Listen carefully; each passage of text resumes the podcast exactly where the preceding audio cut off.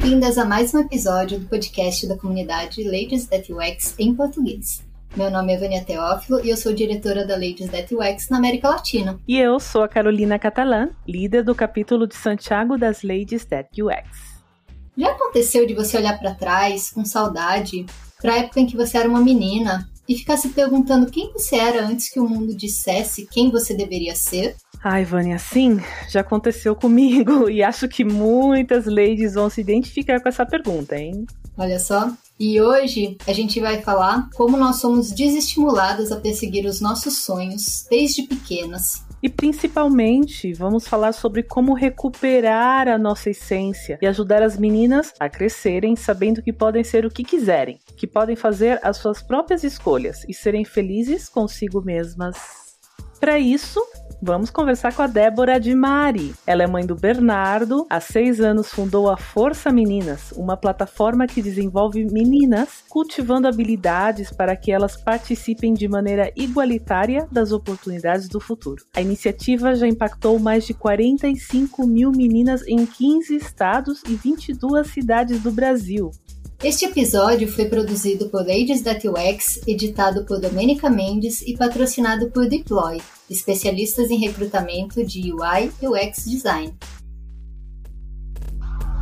MentoryCast, o podcast sobre liderança e autoliderança da comunidade Ladies That UX, uma organização global, informal e amigável que busca mais espaço para o público feminino na área de tecnologia.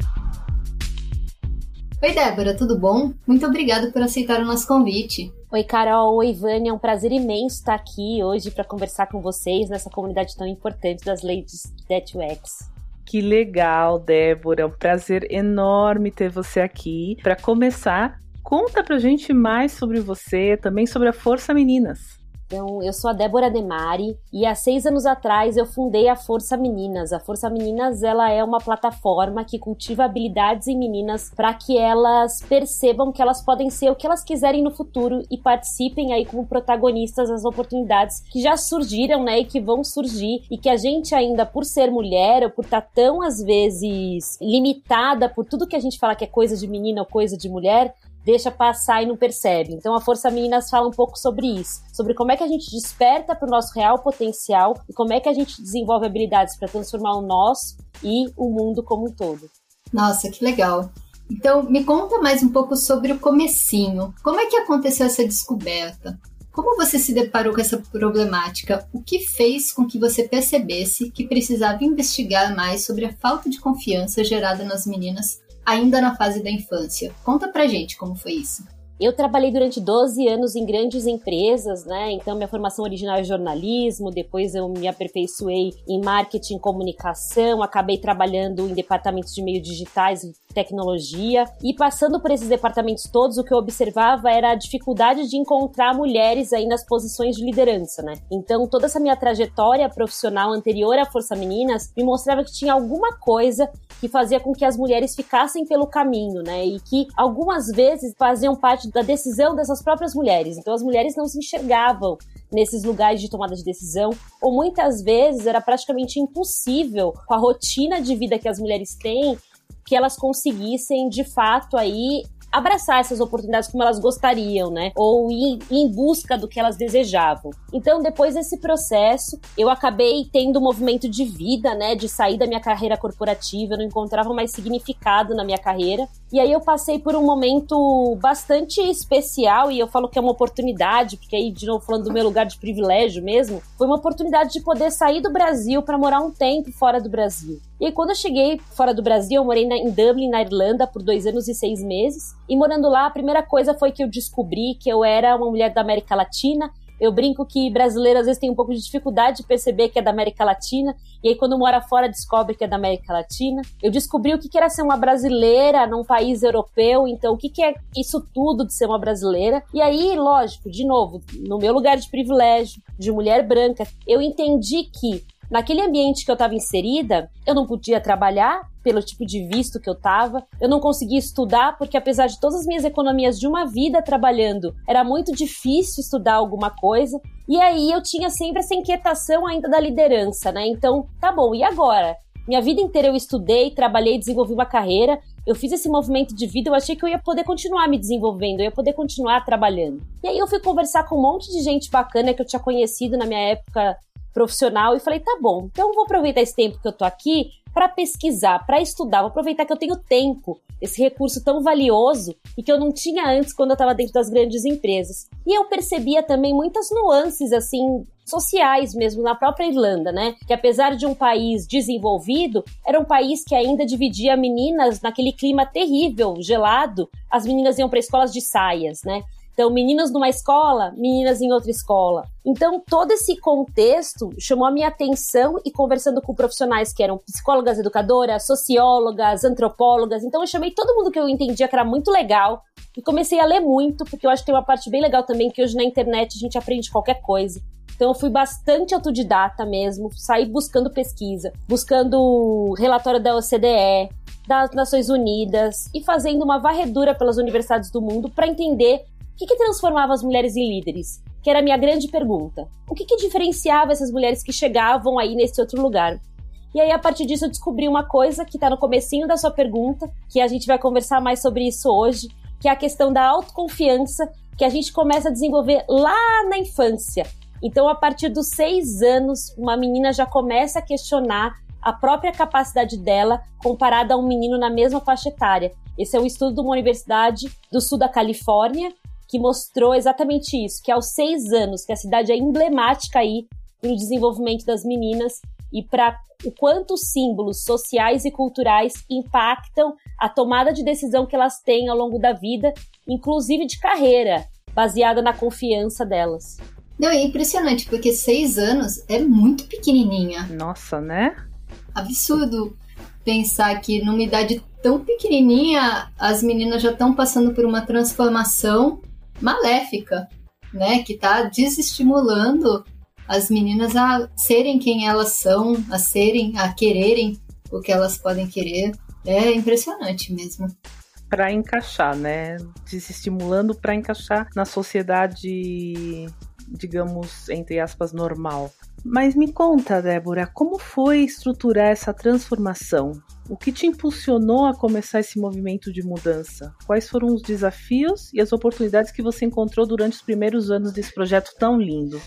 Acho que no, início, né, eu acho que era até, primeiro foi até entender que era um projeto, então eu comecei muito com esse olhar de que era uma pesquisa, que era alguma coisa que eu queria entender mais, comecei a estudar muito. Aí eu fui fazer trabalho voluntário, então como eu estava na Irlanda, eu identifiquei que eu sei que isso é um fenômeno bastante recorrente nos Estados Unidos, mas a gente enxerga um pouco na Irlanda também, né? Que a maior parte das mulheres hoje que estão em postos de liderança nos Estados Unidos, elas foram em algum momento escoteiras. Isso é pesquisa também. E aí eu descobri que na Irlanda o escotismo também era muito forte, principalmente esse escotismo focado para meninas, que ele fala muito mais sobre formação de liderança e de cidadania do que propriamente o que a gente tem no nosso conceito, às vezes um pouco deturpado do que é só o escotismo, né? Então, o escotismo não é só exploração ao ar livre, ou esporte, ou aprender a como sobreviver na selva. O escotismo fala muito sobre cidadania, sobre como apoiar o próximo, como melhorar o lugar onde você vive. E aí eu fui fazer voluntariado nas escoteiras. Então, essa foi minha primeira experiência. Eu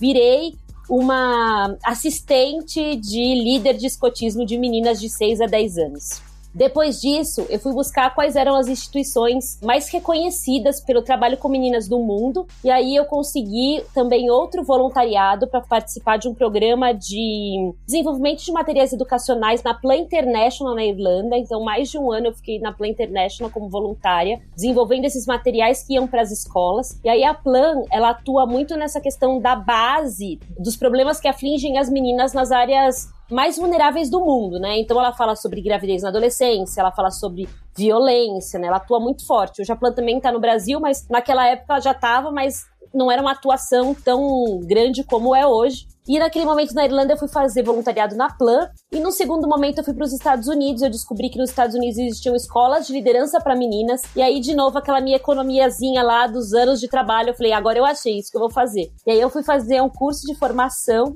de um instituto que eu admiro muito, que é o Girls Leadership, E no Girls Leadership, eles fazem formação de educadores, né? Essa formação acontece duas vezes por ano. E eu fui lá e participei de uma formação de educadores deles, em conheci todo o currículo, entendi como é que as habilidades socioemocionais podem ser desenvolvidas desde cedo, para que a gente possa gerar essa mudança de mentalidade nas meninas, né? Basicamente é um despertar de mentalidade, porque como a outra mentalidade é o padrão, a gente precisa despertar para um jeito um pouquinho diferente de ver as coisas, né, para ampliar um pouco esse campo de visão. Então, juntando tudo isso, e a minha vontade enorme de sempre voltar para o Brasil, porque eu fiquei voltando, as pessoas brincam, mas como você fez isso? Eu brinco. Acabei com as economias, não falou isso, mas acabei mesmo. Eu vou, sempre que eu podia, eu voltava pro Brasil. E aí eu comecei a reunir meninas mesmo. Eu abri uma página numa rede social, comecei a criar posts e comecei a fazer workshops para meninas. Então eu criei a própria metodologia da Força Meninas. Então ela deixou de ser só uma pesquisa e se transformou numa metodologia que começou a ser aplicada aí no finalzinho de 2016 pela primeira vez e com mais força no começo de 2017. Então foi assim que a gente começou. Maravilha. Eu acho que eu te conheci mais ou menos nessa época. Foi nessa né? época. Acho que foi em 2017, em algum momento. Eu fazia voluntariado em uma outra organização também com o objetivo de empoderar mulheres na área de tecnologia de uma forma geral. E aí hoje em dia eu também faço a Ladies é um projeto todo baseado em voluntariado no mundo inteiro, né? E a gente também tem essa missão de fazer com que as mulheres se descubram e descubram o que, que elas querem ser, independente, porque muitas vezes até me perguntam: ah, mas você quer que todas assumam postos de liderança? Não, eu quero que todas saibam exatamente onde que elas querem estar e onde elas são felizes com isso. Né? Da mesma forma que eu descobri na minha vida onde eu quero estar e eu trabalho para isso todo dia, né? Então assim, é justamente um despertar. Você colocou muito bem essa palavra, porque a gente desperta para si mesma. E eu acho também que uma palavra que você falou muito também é sobre autoliderança. A gente pensa muito em liderar os outros, né? Mas a autoliderança também quando a gente se autolidera, quando a gente tem noção de como que a gente vai se guiar na vida, e isso eu digo assim, em todos os momentos, não precisa ser só profissionalmente, na vida mesmo, nos relacionamentos, nas escolhas do dia a dia, você naturalmente acaba passando a liderar as pessoas que estão à sua volta, porque elas começam a te olhar e a te ver como exemplo. Com certeza. É interessante que a gente, quando a gente pensa no desenvolvimento de habilidades, muitas vezes a gente não observa em como a gente a vida inteira é induzido a olhar para fora ou até se comparar com o outro, mas olhar muito pouco para dentro ou para as nossas próprias potencialidades, né? Então, às vezes a gente hoje, a gente tem que chegar, se tornar uma mulher madura para poder ter mais autoconhecimento e gerar reflexão e fazer escolhas que são alinhadas ao que você quer para sua vida, né? Imagina que poderoso se a gente fosse mais nova e pudesse ter essas reflexões se a gente pudesse ter se olhado com mais carinho, né, com mais respeito, né, lá atrás, e a partir disso fizesse escolhas que tem a ver com a gente, né? Eu vejo muito isso, às vezes na escolha profissional mesmo. A gente está numa semana aí de escolha profissional para uma série de jovens brasileiros, né?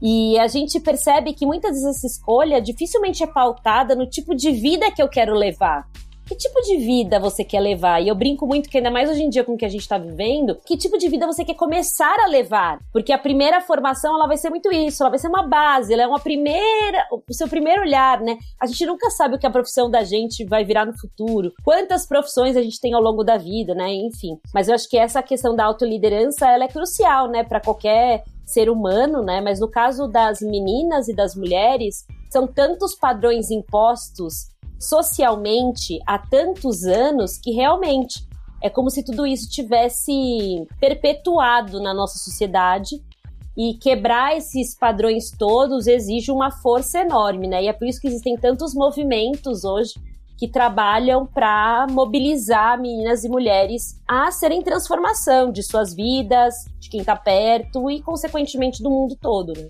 Uhum, verdade. E hoje, pensando no agora, quando você pensa na Débora de alguns anos atrás em relação a essa construção, a quem você é hoje. Como que essa trajetória impactou você na sua vida, na sua visão de mundo? Você acredita que a gente tem o poder de mudar o mundo? Eu acredito que sim. Eu ainda não tenho. É engraçado que a gente, às vezes a gente faz tanta coisa que falta um pouco esse sentimento de celebração e realização do que a gente já fez. Esses dias eu acho que essa pandemia trouxe muito isso para mim, que é uma coisa que eu tinha muito pouco, que era de olhar para minha trajetória e celebrar. Eu acho que a Débora que eu sou hoje, né? Eu acabei de fazer 40 anos, que é uma data bem emblemática, mas a Débora que eu sou hoje, ela é muito mais alinhada à menina que eu fui do que a Débora que eu fui durante muitos anos. Então, a Débora que eu fui durante muitos anos, a menina não reconheceria, sabe? Ela falaria, nossa, sabe? Por que, que você tá fazendo isso? Então eu tinha, eu brinco que eu tinha as minhas epifanias de rebeldia. Hoje em dia eu sou quase uma rebelde convicta, eu brinco, porque eu trabalho muito muito mais do que eu trabalhava antes, mas hoje eu vejo muito mais beleza no que eu faço, né? Então, cada menina que eu posso me conectar e posso ver a capacidade que ela tem de transformação, da vida dela e do que está ao redor dela e, consequentemente, do nosso mundo como um todo, me dão esperança na mudança que a gente precisa. Então eu brinco. Por que, que eu sou uma pessoa, mesmo no momento que a gente está vivendo, por que, que eu ainda sou uma pessoa cheia de esperança? Porque eu convivo com muitas meninas que me dão muita esperança.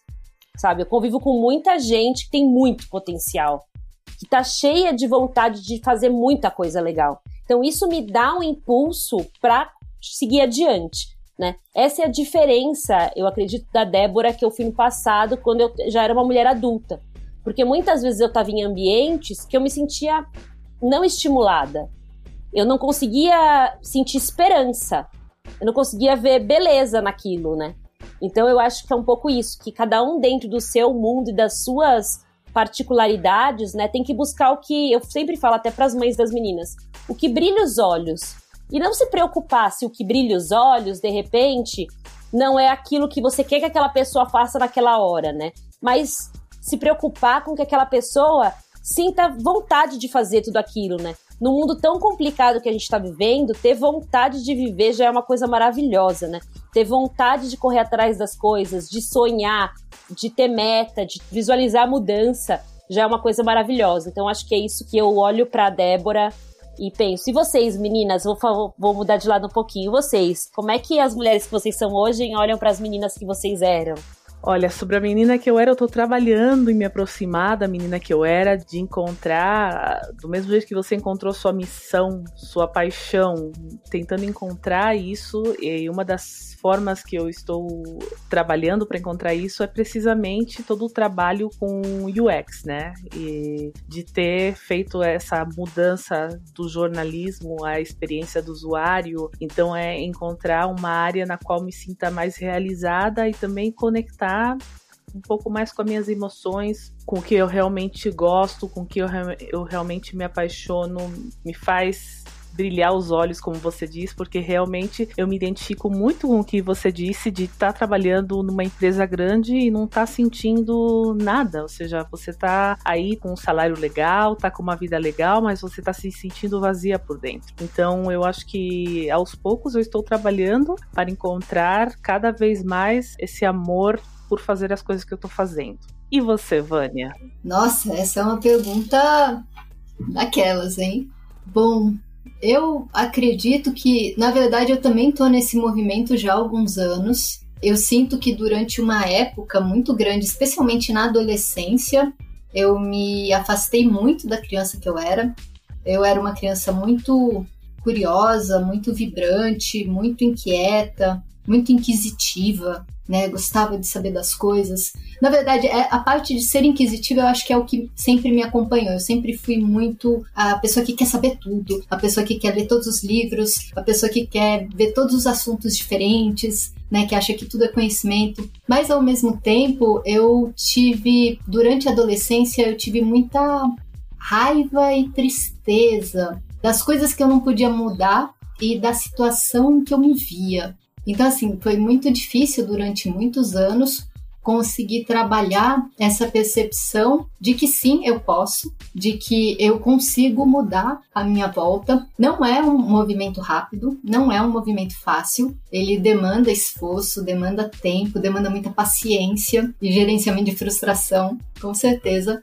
Mas hoje em dia eu vejo que já faz alguns anos, né? Eu sou um pouquinho mais velha que a Débora, então eu já tenho também um, uma certa bagagem, tanto de vida pessoal quanto profissional. Já errei muito, né? E ainda bem, de umas décadas para cá, passei a acertar mais do que errar. Mas eu acho que a alegria Eu acho que hoje em dia eu resgatei muito a alegria que eu tinha. Eu também me conecto muito com a esperança. Eu acho que, especialmente depois que eu comecei a fazer voluntariado específico para empoderamento feminino, eu passei a estar junto com outras mulheres, né, e ver que os meus problemas são problemas comuns, ordinários e que todas nós temos. Muitas vezes a gente sofre sozinha, sem saber, ou a gente acha que só nós temos problemas ou que os nossos problemas são gigantescos. E quando a gente vê os mesmos problemas replicados em várias pessoas à nossa volta, a gente vê que de repente o problema ele se dissolve um pouco. O tamanho, a importância parece que deixa de ser tão único passa a ser um pouquinho mais comum e isso meio que dá uma, uma perspectiva diferente. Né? E essa união também. Eu sempre fiz voluntariado, desde a adolescência eu fiz voluntariado, mas eu nunca tinha esse foco. E na verdade, o que mudou muito na minha vida, no sentido da alta liderança, foi justamente o momento em que eu parei de viver. Eu não sinto que eu vivia no automático, mas eu sinto que eu não podia perder uma oportunidade. Então, se aparecesse alguma oportunidade, eu tinha que ir, eu tinha que fazer, mesmo que aquilo não fizesse tanto sentido para mim. Porque parecia que eu, eu não ia conseguir criar as minhas próprias oportunidades. E no momento em que eu comecei a ter foco e aprender a falar não, aprender a falar não, acho que é a grande, o grande truque da vida, assim, quando a gente para e fala não, não quero isso, não vou fazer isso. Totalmente. É, é onde vira a chave e aí você fala, isso não faz sentido para mim não vou fazer. Ah, mas é uma grande oportunidade, você tem que fazer. Como que você vai perder isso? Né? Então você começa a ver que você não está perdendo.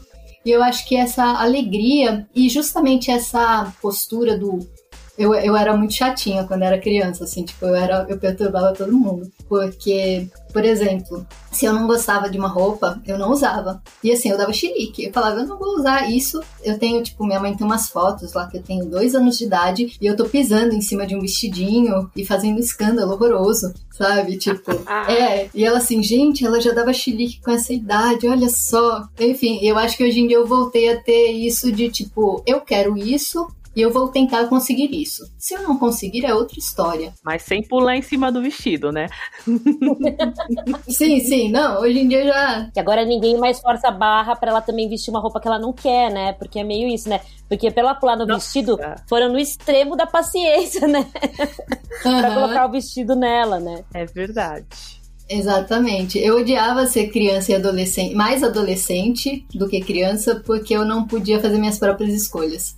Então eu ficava muito refém das escolhas de todas as outras pessoas. E eu sempre quis ser adulta. Meu sonho quando era criança, o que você quer ser quando crescer? Ah, eu quero ser adulta, né? Porque é, e, eu vejo hoje em dia o pessoal falando assim, ah, mas pagar boleto, ser adulto é horrível. Gente, ser adulto é maravilhoso. Você escolhe se você quer pagar o boleto no débito, no crédito. Você escolhe se você quer comer macarrão, se você quer fazer um miojo. Você escolhe todos os pequenos detalhes da sua vida. Olha que autonomia, que liberdade, gente. É maravilhoso. Você trouxe dois pontos que são super importantes, né? O primeiro é desse poder de dizer não, porque o não, ele tá totalmente relacionado ao não agradar. E a mulher, desde muito cedo, desde menina, parece que o nosso papel é agradar ao mundo. Então, parece que a menina, no, no estereótipo da menina, você nasce para agradar. Então, você tem que agradar na sua fisionomia, no jeito que você se veste. Você tem que agradar porque você tem que ter um padrão de beleza. Você tem que falar baixo porque mulheres falam baixo. Você tem que sentar de um jeito bonitinho porque mulheres são delicadas e sentam bonitinho, mulheres não são espaçosas. Então, o não, ele tá totalmente ligado a essa questão de se adaptar a este modelo pré-estabelecido. Então, quando a mulher ela se apropria do não, é muito poderoso, porque ele vem com essa força do eu não preciso mais agradar, né? Eu tenho consciência de quem eu sou e eu agrado quando eu quero. Quando eu entendo que aquilo não me agrada, eu também deixo claro que não me agrada. Né? Então vem de uma assertividade que durante muito tempo e ainda algumas situações ainda são legadas às mulheres, né? Como se esse não é lugar de fala tradicional das mulheres. Vocês já perceberam isso? Às vezes ninguém fala pra gente que não era pra gente falar sobre aquilo, mas não é nosso lugar. Gera um incômodo, a gente sente o incômodo da gente estar tá no meio daquela conversa ou naquela situação. Acho que esse é o poder do não que você falou, né? E da importância de desde muito cedo de, por exemplo, ah, se uma menina quer colocar uma roupa que não combina nada com nada, ela escolheu a roupa. Olha que coisa poderosa poder escolher o que você quer. É verdade. Que delícia essa conversa, que delícia escutar vocês, porque realmente o poder do não, o poder de fazer suas próprias escolhas. Nem todas as mulheres do mundo têm essa liberdade que nós temos aqui nos países mais ocidentais, né? Então, realmente é uma reflexão que, que leva você a, a pensar e se questionar se você está realmente aproveitando essa liberdade que você tem como mulher atualmente cada vez mais. Exatamente, né? Quando a gente vê até alguns índices bastante assustadores, como o aumento da violência, etc. Se você relacionar isso à questão da emancipação feminina, tá totalmente relacionado, porque muitas vezes as mulheres calavam, né? Então você tinha lá aquele marido que sofria de uma questão de alcoolismo ou não e que era extremamente violento, mas por que, que muitas vezes aquela mulher morria? Porque ela não ia tentar sair de casa porque ela não respondia, porque ela sofria calada. Para mim, um dos maiores exemplos é até a dor do parto, né? Como é que uma pessoa que tá sentindo a dor do parto não grita? Só que as mulheres, até nessa hora, as mulheres foram muitos anos inibidas de gritar. Assim, nossa, aquela mulher teve um parto e ela fez um escândalo. Gente, quem que não sente uma dor de ter um filho e não vai fazer um escândalo se essa dor não tiver anestesiada, alguma coisa assim, né? Então é como se todos esses aspectos da emoção que extrapolam, né, digamos assim, do extrapolar da emoção não são lugares para as mulheres, né? Não são lugares padrões das mulheres, né? Porque eu acho que as mulheres vêm quebrando isso tudo, né? E vêm transformando. E aí da importância da gente mesmo, como, por exemplo, tia de menina, eu sou mãe de um menino, né? Mas eu tenho sobrinha, tenho filha de amiga e um monte de coisa. Mas de você aos pouquinhos ir desmistificando esse mundo todo, né? Você pegar e falar assim: olha, deixa sua filha escolher. Ah, mas ela põe uma meia que não combina com a saia, que não combina com a blusa. Gente, ela é criativa, que legal, é uma super habilidade ser criativa. Deixa ela desenvolver isso, né? Durante, quanto tempo a gente, às vezes, uma mulher adulta demora para conseguir se libertar no jeito que se veste? Porque a vida dela inteira disseram para ela que aquilo era o jeito que tinha que ser, outro jeito era outro jeito que tinha que ser. E ela tá ali naquele processo ainda de entendimento, né? Então, quando você vê uma menina hoje uma jovem que ela se apropria do seu corpo, que ela gosta de quem ela é, né? E ela consegue ser mais feliz, né? A gente tem que aplaudir, porque pelo menos a minha geração, como até a, a Vânia trouxe um pouco isso, foi uma geração de adolescentes extremamente infelizes. Mas por quê? Porque não se encaixava em padrão nenhum. Porque ninguém se. Esse padrão não existe, né? Então ninguém se encaixa nos padrões, porque eles não existem. Só que a gente, do mesmo jeito que hoje em dia a gente está vendo as meninas sofrendo com depressão, porque elas ficam se comparando a filtros de Instagram e de redes sociais, etc. E elas querem ter uma aparência que não existe. Então, enfim, uma das coisas que eu tento trazer para as meninas também um pouco sobre essa reflexão é quanto tempo a gente não perde com esses estereótipos todos de beleza, quando a gente poderia estar tá pensando em outras coisas, né?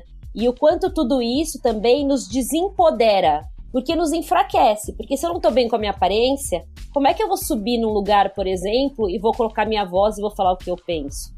Tá tudo super relacionado, né? Então, é muito importante que a gente consiga ir desmistificando isso tudo cada vez mais cedo, para que as meninas possam crescer pelo menos conscientes de que isso acontece, né? Porque a gente não tinha consciência. Isso seria mais ou menos a partir dos seis anos, né? Como você disse.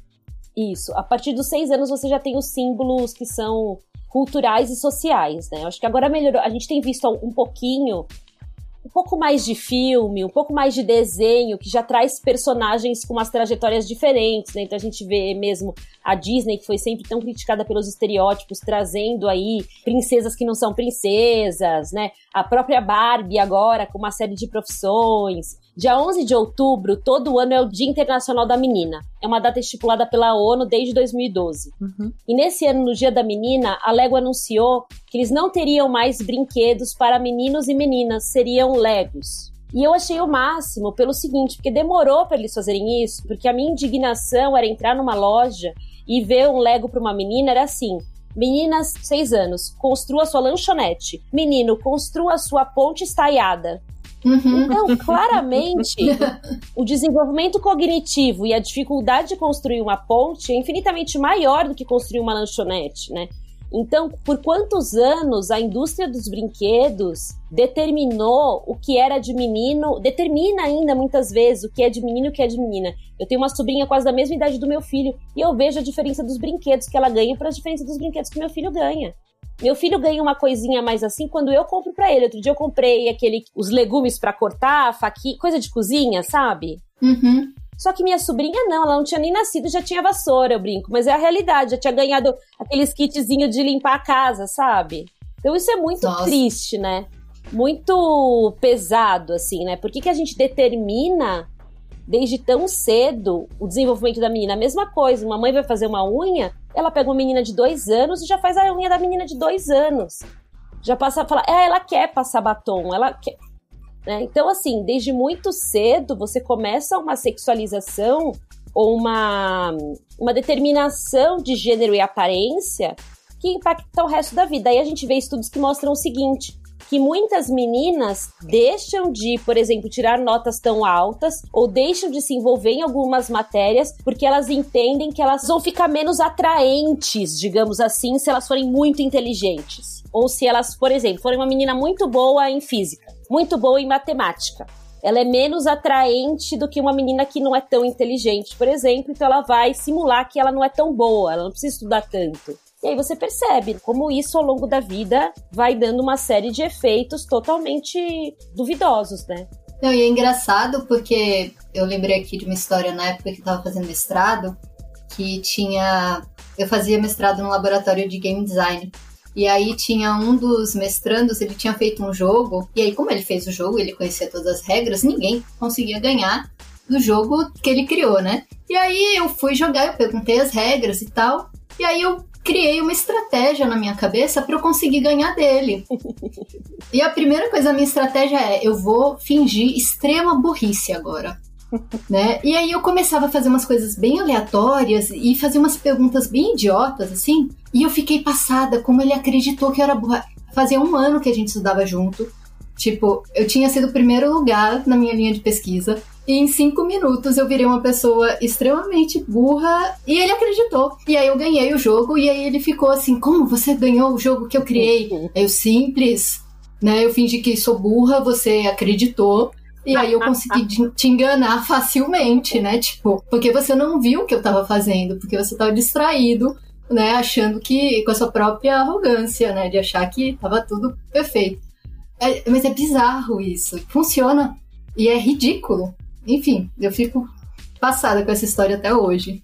Isso faz mais de 10 anos. Boa dica boa estratégia para as meninas que quiserem ganhar algum jogo ou algum argumento, é só fingir e seguir a estratégia. É, tipo, você não quer que a pessoa veja a estratégia que você tá amando, mas eu fiquei impressionada. E depois eu fiquei dando bronca nele durante uns dois meses. Como você acreditou? Como? Sabe? Tipo, enfim, é bizarro. Ele tá traumatizado até hoje, ele tá levando pra terapia isso, com certeza. Ele não acredita como é como é que ele caiu, né? Mas é muito isso, né? Porque aquela história de que a pretensão dele, de que aquilo que ele tinha feito era tão genial que ele subestimou, né? Literalmente, ele caiu na própria questão dele, né? E aí eu acho, mas acho legal como é que você utilizou disso para dar uma virada, né? Como, por exemplo, faz de conta que você quisesse que ele fosse seu crush, igual elas falam hoje em dia, que as meninas falam, ele fosse seu crush.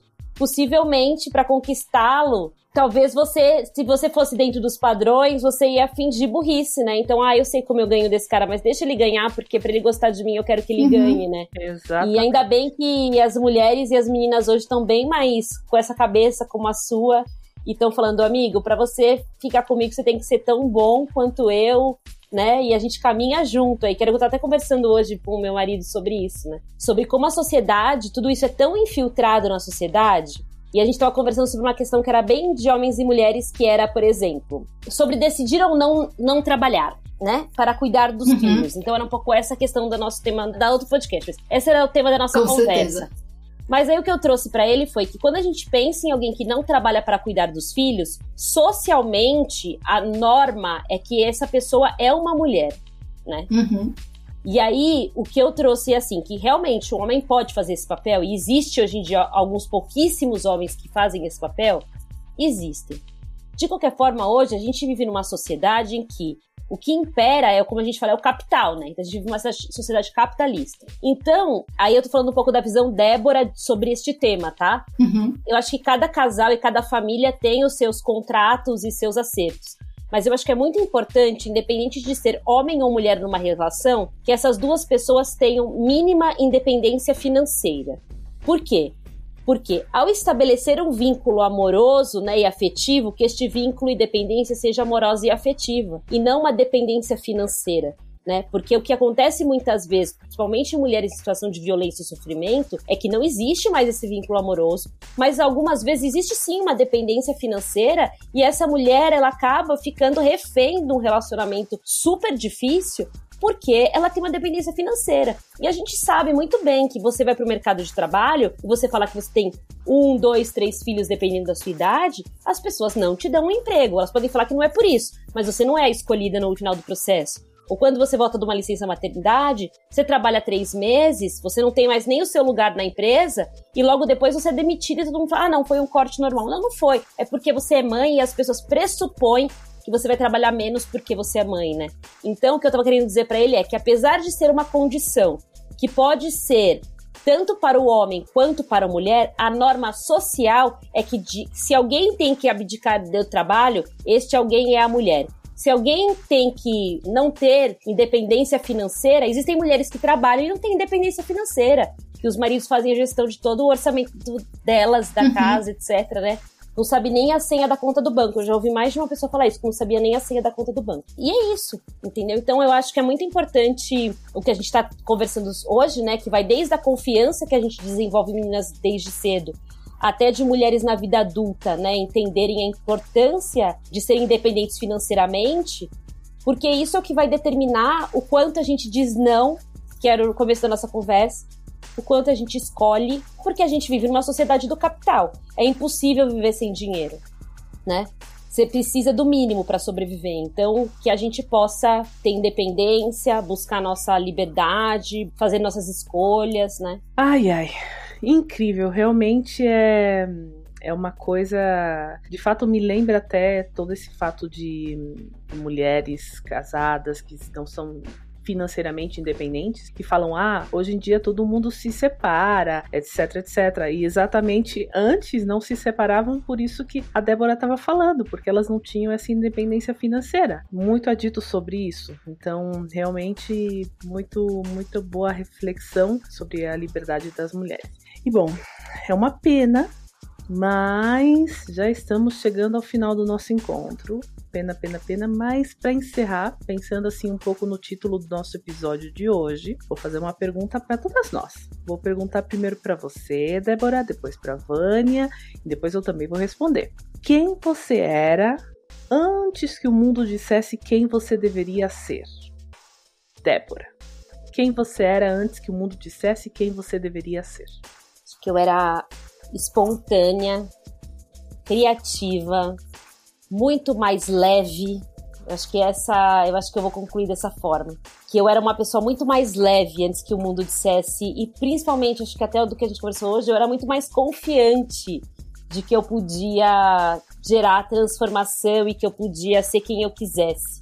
Quando o mundo disse muito quem eu deveria ser e eu ouvi demais o mundo, eu me distanciei muito de quem eu era né? E mas eu acho que todo o caminho que a gente percorre é importante para onde a gente está hoje. Então eu só tô aqui hoje por tudo isso, por todo esse desencontro, confusão e obstáculos que eu tive no meu caminho. Então eu sou muito grata a todas as Déboras que eu fui, que eu sou e que eu serei ainda pela vida, né? Acho que não pós-pandemia, acho que eu já tô falando pós, apesar de a gente estar tá um durante pós, mas nesse pós-pandemia eu tenho trazido muito esse convite de celebrar esse percurso todo, né? E agradecer pelo percurso que vem, assim. Então eu acho que se eu puder deixar o recado, então primeiro agradecer a vocês pela oportunidade de conversar com vocês hoje, com essa comunidade incrível e para também abrir para outras mulheres lembrarem das meninas que elas foram, se perguntarem um pouco sobre isso né, resgatarem aí o seu brilho nos olhos, né? Eu brinco que a gente escuta muito falar de propósito e parece que é sempre uma coisa incrível, gigante,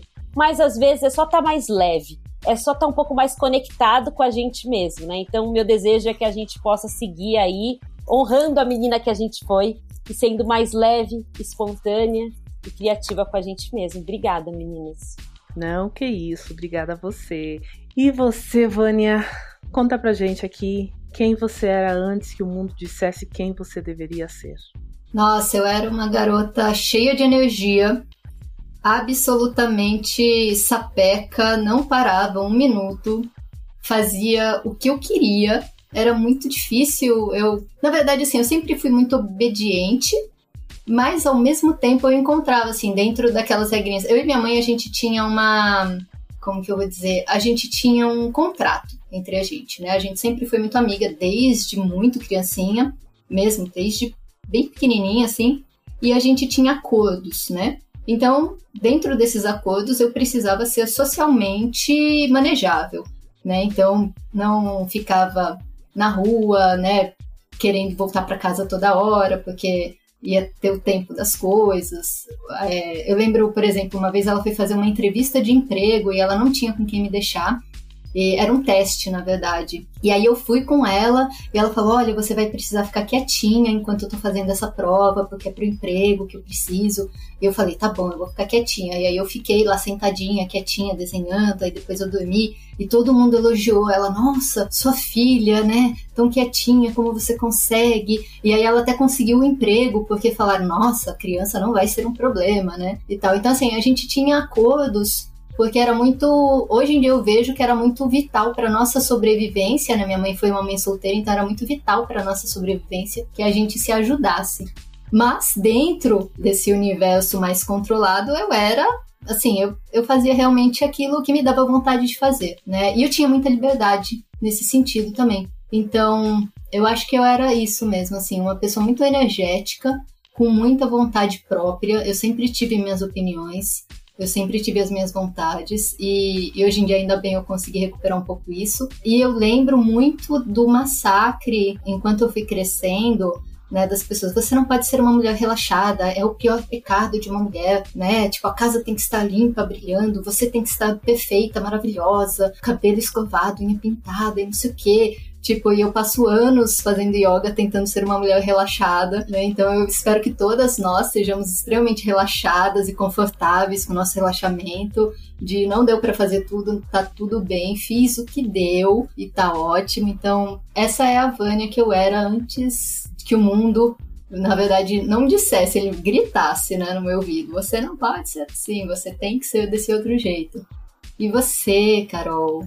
Ai, ai, ai. Eu acho que eu, eu, eu, mudaria um pouco essa frase de quem você era antes que a sua mãe dissesse quem você deveria ser. Porque no meu caso eu tenho uma mãe muito estrita, muito, muito, muito general, assim, sabe? Mãe que fala que você tem que ser assim, você tem que ser assá. Quando você crescer, você vai ser advogada. Tinha toda a minha vida planejada. E antes disso, eu era uma criança muito tranquila, gostava de desenhar, eu escrevia, escrevi dois livros na adolescência até, no, da infância para adolescência e fui me transformando um pouco no que minha mãe disse que eu tinha que ser, no que eu tinha que fazer. E isso foi durante boa parte da minha adolescência, até boa parte da minha vida adulta. Então, nesses últimos anos, como eu falei, eu estou trabalhando mais em reencontrar quem sou eu. Então, realmente é um trabalho bastante difícil você cavar no fundo do poço aquela moça, aquela garota que você deixou para trás porque você esteve tentando se encaixar nas coisas que o mundo ou que a sua mãe, no, no, caso a minha mãe, disse que você tinha que ser assim, ou como disse a Vânia, você tem que casar, tem que fazer isso, tem que fazer aquilo. No meu caso era como você tem que estudar, você não pode casar antes de não ser alguém na vida, porque senão você vai depender do seu marido, etc, etc, etc. Que isso tá certo também, tá, tá bom, mas sempre tive como essa visão de mundo da minha mãe. Então eu comecei a trabalhar por encontrar uma visão de mundo que é minha, e esse é o trabalho que eu tô fazendo ultimamente. Essa também responde a essa mudança de carreira que eu fiz, a, a começar a, a conhecer a verdadeira Carol. Então, é isso. Muito bom. Gente, que conversa maravilhosa. Eu espero que as ladies que estão nos escutando tenham gostado desse papo. Pena que estamos chegando ao fim do nosso episódio. Ah. Mas, é, sempre é um pior momento, mas mais uma vez, obrigada por ter topado participar desse momento de troca no podcast. E para finalizar, eu gostaria de pedir para você, Débora, deixar um recado para as nossas ladies, pode ser?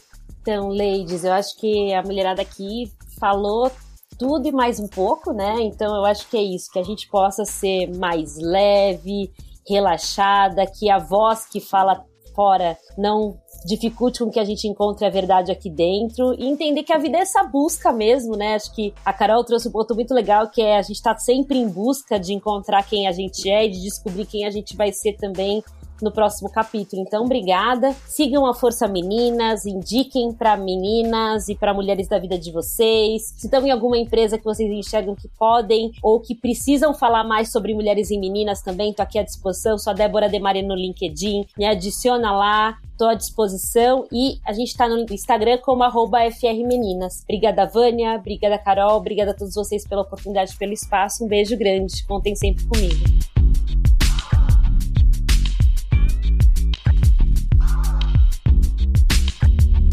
Finalizamos aqui o nosso bate-papo hoje com Débora de Mari, mais uma lady inspiradora, esperamos que tenham gostado. Acompanhem o capítulo da Ladies That UX da sua cidade. Rola muito conteúdo, conexão e inspiração entre as ladies. Somos uma comunidade de mulheres que se apoiam expandem os seus limites, promovendo habilidades e talentos. E para saber se existe um capítulo na sua cidade, é só acessar o site ladesthatux.com que tem a lista completinha por lá. Este episódio foi produzido por Ladies That UX, editado por Domenica Mendes e patrocinado por Deploy, especialistas em recrutamento de UI e UX Design.